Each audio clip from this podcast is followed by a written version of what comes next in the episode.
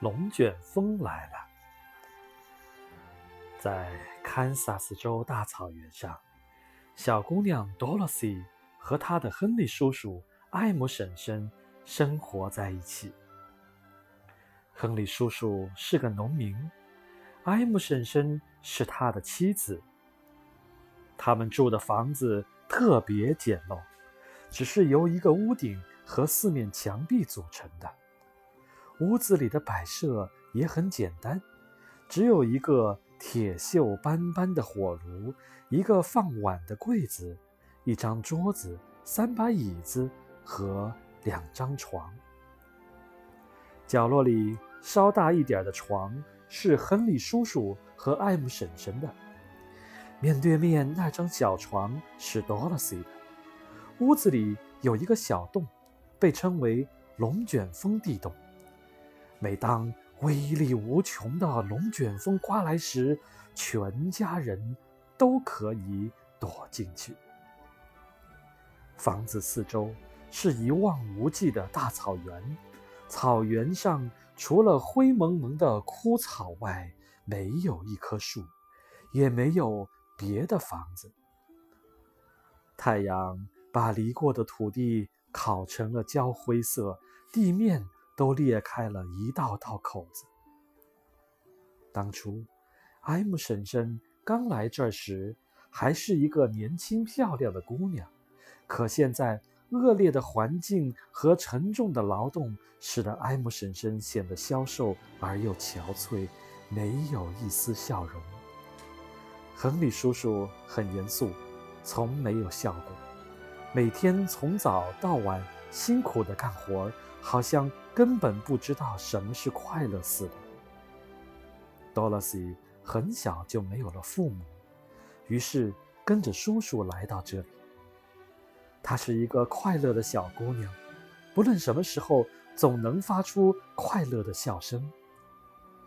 Dorothy 有一个小伙伴，Toto，Toto 是一只可爱的小狗，它长着柔软光滑的长毛，一双极黑的小眼睛在小鼻子两边快乐地眨着。Toto 整天跳上跳下玩耍着，Dorothy 喜欢陪着他一起玩。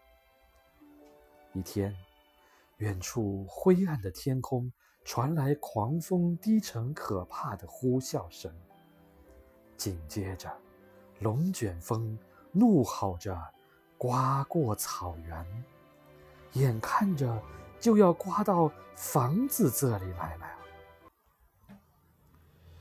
亨利叔叔大声对艾姆婶婶说：“龙卷风要来了，艾姆。”我去看看牲口。他一边说，一边朝牲口棚跑去。快，多萝西！艾姆婶婶尖叫道：“快到地洞里去！”这时，头头恰好从多萝西的怀里跳出来，躲到了床底下。多萝西只好去抓他。还没走几步，就听到一阵刺耳的呼啸声。房子突然剧烈摇晃起来，紧接着，房子旋转两三圈后，竟然慢慢升到空中去了。Dorothy 觉得自己好像乘着一只大气球飞上了天。原来，从南方和北方刮过来的风，刚好在房子中央汇合，形成了龙卷风的中心。在龙卷风的中心。空气通常是静止不动的，而四周的空气却搅动得非常厉害，以至于把房子越抬越高，一直把它抬到了龙卷风的顶部。就这样，屋子轻的就像风中的一根羽毛，被龙卷风刮得很远很远。多萝西待在屋子里，没有觉得颠簸。只是感觉在平稳的上升。没过多久，房子渐渐倾斜起来。突然，四周一片黑暗，风在房子四周可怕的吼叫着。Dorothy 觉得自己被轻轻地摇晃着，他一动不动地坐在地板上，静静地等着接下来可能发生的事情。小偷偷似乎无法忍受被这样摇晃，就在屋子里面跑来跑去，一不小心掉进了地板上的那个地洞里。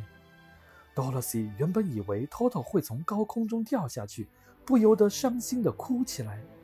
可谁知过了一会儿，地洞口竖起了偷偷的一只耳朵。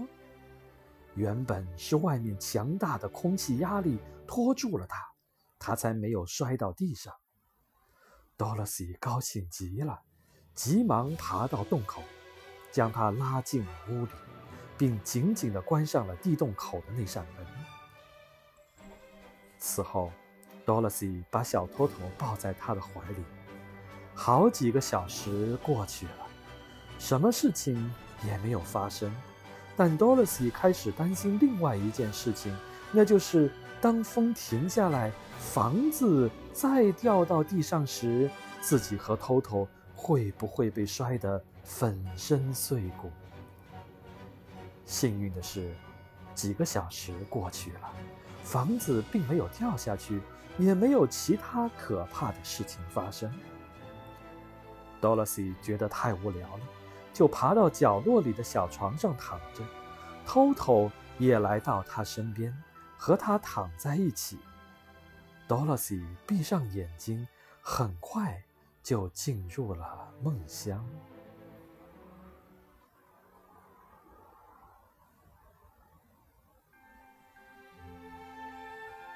不知过了多久，Dorothy 突然被一阵猛烈的震动惊醒了。一时之间，他也不知道发生了什么事情，只是紧紧地抱着偷偷，屏住了呼吸。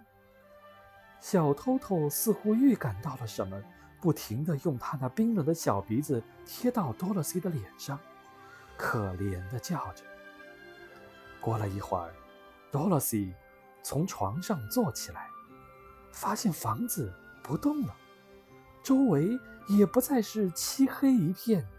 灿烂的阳光正从窗外照射进来，洒满了整个小房子。